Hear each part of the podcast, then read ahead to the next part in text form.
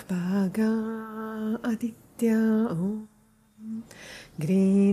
Vaga Aditya Om. Vaga Aditya Hari Om. Tat Satur Hola, hola, buenos días. Buenos días a todos desde esta hermosa India. Vos que estás en Perú, Costa Rica, España, Nicaragua, Estados Unidos, Colombia, Chile, Ecuador, Brasil, India, Bolivia. Estuve ahí hace un año. Qué lindo saber que quedaron semillitas ahí. México, Francia, Italia, Suiza, Guatemala. Muchas gracias a todos los que escuchan este podcast. Puedo verlos porque obviamente puedo ver quién es la audiencia. Me da mucho, mucho gusto saber que están ahí del otro lado y para mí es un incentivo para eh, para este contenido, que yo digo que es un contenido que no es para todos, es un contenido que es para los que somos diferentes, para los que en el fondo sabemos que no vamos a calzar nunca con el sistema y que necesitamos, digo yo, cisnes como nosotros que nos digan que sí, está bien ser diferentes y que nadie es mejor que nadie, simplemente somos diferentes y necesitamos un discurso diferente. Incluso en el mundo del yoga es igual. Hay mucho discurso ahora en todas las redes sociales sobre el yoga como una sanación, como el regreso. Y es cierto desde un punto de vista, pero es como que se saltan, se brincan. Todo el proceso que es tan intenso y doloroso de la desestructuración del ego, porque eso es en realidad lo que es el yoga, es eh, volarnos con picos y palas y martillos y bazucas, todas las máscaras toda esa parte dentro de nosotros que alguna vez quiso pertenecer a, algo que ni siquiera creamos, algo con que nacimos, que se le llama el veneno del condicionamiento, y que nuestros padres en su ignorancia nos pasaron y nos demandaron porque a ellos les había pasado lo mismo. Bueno, entonces en esta óptica de salirnos de, de la caja, es que, vean qué lindo, escribí yo mis memorias y que las escribí en un momento en que relativamente yo creía que todo estaba bajo control. esa, es la, es la pura verdad. Las escribí en el año 2018 y acababa de terminar mi gestión como embajadora de Costa Rica en India. Estaba preparándome para regresar a, a Costa Rica, a mi vida, a todo lo que había construido. y la van a leer desde ese punto de vista. No había atravesado todavía eh, el proceso tan doloroso de pérdida de mis tres niños pequeños y los demás también, porque yo no solamente perdí a mis tres niños pequeñitos con el exilio, perdí también a mi hija, a mi nieto, a uno de mis hijos mayores, a mis padres. Y todo este proceso desencadenó otro montón de procesos internos que han sido después de cinco años de estar en esto necesarísimos. Yo no sé si esa palabra existe en español. Necesarísimos para mi propia evolución interna. Sin esta parte última de mi historia, que no está en el libro, vean, está todo, solo hay como una pequeña entrada, no hubiera podido yo estar aquí conversándoles desde un lugar donde siento que puedo aportarles algo a su vida, no solamente palabras vacías o posturas maromas de circo, eh, eso no tiene ningún sentido, no tiene ningún sentido. Eh, la flexibilidad a veces es una cuestión genética, entonces no porque hagamos el backman más profundo significa que tenemos algún tipo de conocimiento, para nada. Y eso para mí es tan obvio y palpable en, en el medio en que yo me muevo, tengo que decirlo así. Hay más, en el yoga hay más, hay mucho más, hay mucho más que ir hacia adentro, que indagar profundo, que no vestirnos unos leggings muy bonitos y decir que estoy más joven cada día. Bueno, uno se puede sentir más joven, eso sí es cierto, Pero es obvio que uno no está más joven, es obvio que cada día nos acerca un poco más a nuestra muerte. Y el yoga es la preparación para la muerte. Entonces tenemos que ponernos serios. Y yo con este libro, yo intenté ser lo más honesta posible con toda la vida que yo viví en Costa Rica, fue una vida llena de agresión, llena de violencia desde que estaba muy pequeñita. Desde mis siete años ya empezó la agresión eh, a todos los niveles en mi hogar por personas muy cercanas. Hubo un abandono eh, absoluto de una niña pequeña y tal vez eso fue lo que me ayudó a mí a darme cuenta que yo no pertenecía a los patos que yo tenía que crear mi propio camino. Y a eso me, me dediqué. Desde muy pequeñita, desde que yo tenía tres años, yo me di cuenta de que estaba en el lugar equivocado. Es que no les puedo explicar cómo lo entendí. Yo no entendía a las personas alrededor mío, no hablaban coherentemente. Y eso es una niña de tres años. No tenían lógica, no tenían raciocinio. Era un caos absoluto. Y como aquí en India creemos que venimos de otras vidas. Y yo nací en el periodo de Ketu. Ketu es eh, esa energía que ya en vidas pasadas ha tenido contacto con la espiritualidad. Entonces yo venía de una vida donde había ya, eh, digamos que, hecho esfuerzos en este sentido. Y aterrizar en la familia que me tocó aterrizar es para mí solo un significado de la gracia y de la oportunidad que me han dado de ir profundo en todo lo que todavía tenía pendiente. Hay una gratitud en mí grandísima por estos seres que me mostraron con tanta maestría el sufrimiento y el dolor. Todos.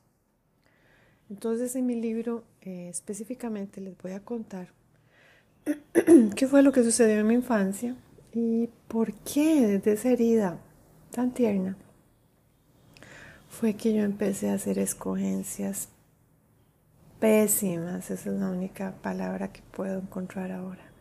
Escogencias desde el miedo, desde el terror. Yo siempre tuve terror a ir hacia adentro porque sabía que ahí estaba la verdad y la semilla de lo que ya yo traía. Y que en el momento en que eso explotara se iba a llevar en banda a quien fuera. Y así fue, porque cuando encontré a mi maestro esa semilla empezó a germinar. Y en estos últimos 21 años, desde que vine a India por primera vez y ya tuve el contacto, digamos que personal, con mi guru, he visto mi vida absolutamente arruinada en el sentido de que toda la mentira ya no se pudo sostener más. Y es un camino que solo podemos transitar si estamos acompañados. Da demasiado miedo deshacer la estructura porque todos creemos que me va a quedar.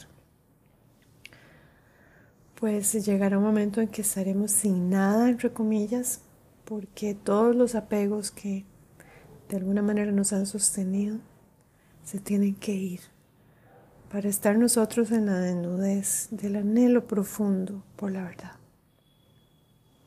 Es una palabra que es diferente para cada uno de nosotros, pero que uno sabe cuando no está en verdad. Eso es definitivo. Es como que uno tiene que vivir lo opuesto para entender el contraste. Pues en mi libro les cuento todas mis, como decía Gandhi, todas mis experiencias con la mentira, con la oscuridad. Eso es mi libro. Es toda esa confabulación de un montón de fuerzas para eh, apagar mi luz ese es mi relato. Y cómo todo empieza a cambiar cuando conozco a mi maestro, porque vean que el encuentro con el maestro o la maestra es más allá de la personalidad. Es una transmisión de energía, entonces, aunque yo esté en India y alguien esté en América, la transmisión de energía va a suceder a nivel de almas. Por eso estoy tan feliz, porque tengo julio y agosto lleno, lleno de clases para mi mentorship online por cierto, aquí un pequeño comercial. Este viernes voy a hacer un live explicando qué es un mentorship, porque me han preguntado muchísimos. Y un mentorship es todo lo que quieras que sea un mentorship, porque es cada uno adaptado a cada persona. Y cada estudiante es único y particular y tiene necesidades diferentes y está en un momento de su vida muy particular para estar interesado en este camino, digamos, yo digo el camino de ir hacia adentro. No le digo solo el camino de la Ashtanga Yoga porque esa es mi herramienta, pero hay muchas otras herramientas. Yo comparto esa, perdón, porque es la que me ayudaba a mí. Pero estoy segura que, que hay mucho, hay mucho más. Bueno, nos alcanzaría, no nos alcanzaría la vida para siquiera mojarnos los pies en tantos caminos tan maravillosos que hay de liberación. Entonces, te invito a leer mi libro. Está en Amazon Kindle, está en español, está en inglés y además me encantaría que me mandaras tu retroalimentación. Es un libro que es crudo, no te digo que va a ser así una lectura fácil. Es corto, son un poquito más de 100 páginas, pero digamos que una síntesis. Eh, vas a ver una pincelada de lo que he vivido en mi estructura y ya fuera de ella. Creo que esto va a ser un visual importante para vos. Porque cuando uno está metido en la caja, a veces uno no puede verse. Está, es tanta la oscuridad alrededor. Uno ha hecho escogencias desde esa parte dentro de nosotros, pequeña y asustada. Son escogencias que de un momento a otro nos pueden hundir en la depresión, nos pueden incluso eh, hacer cuestionarnos por qué estamos acá. El yoga es eh, una luz que va a llegar a tu vida, que va a iluminar las esquinas y que te va a confrontar con aquello que tenés que ver, escuchar y recordar. Y cuando hagas este proceso, probablemente vas a cambiar totalmente por dentro y por lo tanto fuera totalmente va a cambiar también. Eso es lo que me sucedió a mí. Yo incluso tuve que exiliarme de mi país. Fue tanta la oscuridad. Yo sentía eh, cobras que me picaban el cuerpo en Costa Rica. Así, cobras. Saben que la cobra es la serpiente más, más venenosa que existe en el mundo. Bueno, aquí estoy en el hogar yo de las cobras y miren qué lindo aquí. Aquí duermo en una paz. qué ironía, ¿verdad? Estoy donde viven las cobras y aquí es puro amor. Y allá era eh, el infierno en la tierra. La toxicidad, donde quiera que yo hablaba o preguntaba. Y tal vez, tal vez por eso estás aquí, tal vez te está pasando algo parecido. Tal vez ya, ya estás llegando al final de tu cuerda como pasó a mí, le llamo yo el punto de quiebre.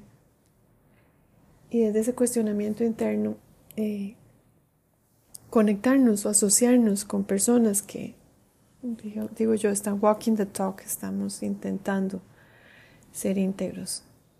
No solamente en las palabras espirituales que escribimos, sino que hay una experiencia por detrás. Así que te invito a leer el libro, también te invito a unirte este viernes eh, al live de, Mujeres de Ashtanga, donde voy a explicarte qué es un mentorship y por qué puede ayudarte, tal vez. Uy, perdón. en tu camino. Me alegra muchísimo poder de alguna manera conectar con seres tan hermosos, tan, tan llenos de luz.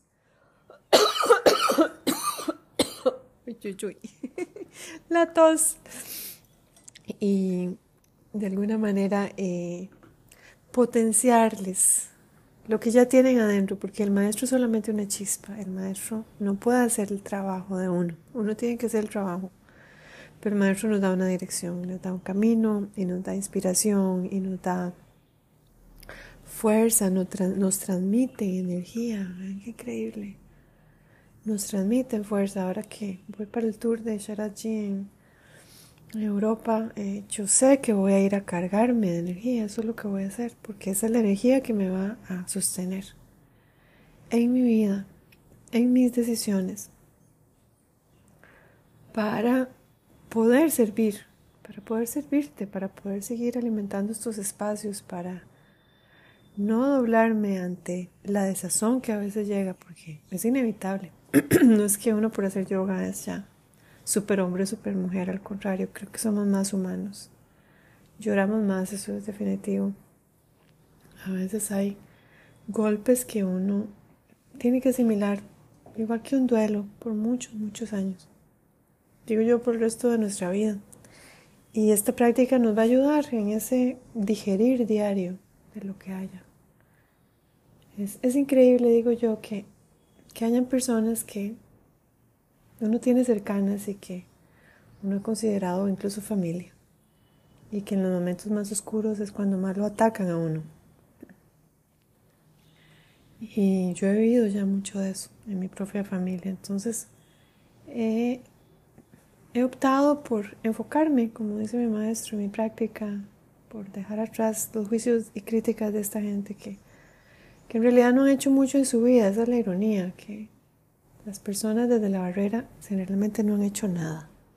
Los que estamos en la arena, como dice Brené Brown, ahí dándonos los puñetazos, sangrando. Yo quiero escuchar a alguien que esté ahí conmigo. A esa gente sí le escucho retroalimentación. Y creo que si vos estás aquí escuchando este podcast es porque también estás en la arena conmigo. Así que lee mi libro. De verdad que te agradeceré mucho. Y desde ese espacio cándido e inocente que, que compartí yo todo lo vivido. Desde una perspectiva más como de testigo. De los quehaceres de la ilusión en una vida. No se podría ser un buen título para el próximo. es increíble cuando la ilusión domina nuestra mente lo mal que vivimos. Y es maravilloso, es milagroso cuando purgamos toda esa oscuridad dentro de nosotros, como nuestra vida florece. Esa es mi experiencia, ese es el milagro, eso es lo único que yo puedo compartir y no me lo atribuyo porque para nada yo no sería nadie. Estaría probablemente ahí desgarrada y degollada con las cobras. Por algún milagro de la vida, mi maestro ha calado tan hondo que ya me trajo a su tierra. ¿Qué más puedo yo agradecerle? Y me da esta medicina diaria que hago con mucha devoción y que me tomo todos los días para encontrar ese, ese rayito de sol a pesar de toda la oscuridad. No es que la oscuridad va a desaparecer con tu práctica, no, no, ahí va a estar acosándote día a día. Pero con, con tu sadhana eh, vas a tener espacios de luz que son reales, tan nutritivos y tan esenciales. Om Shanti, Shanti, Shanti.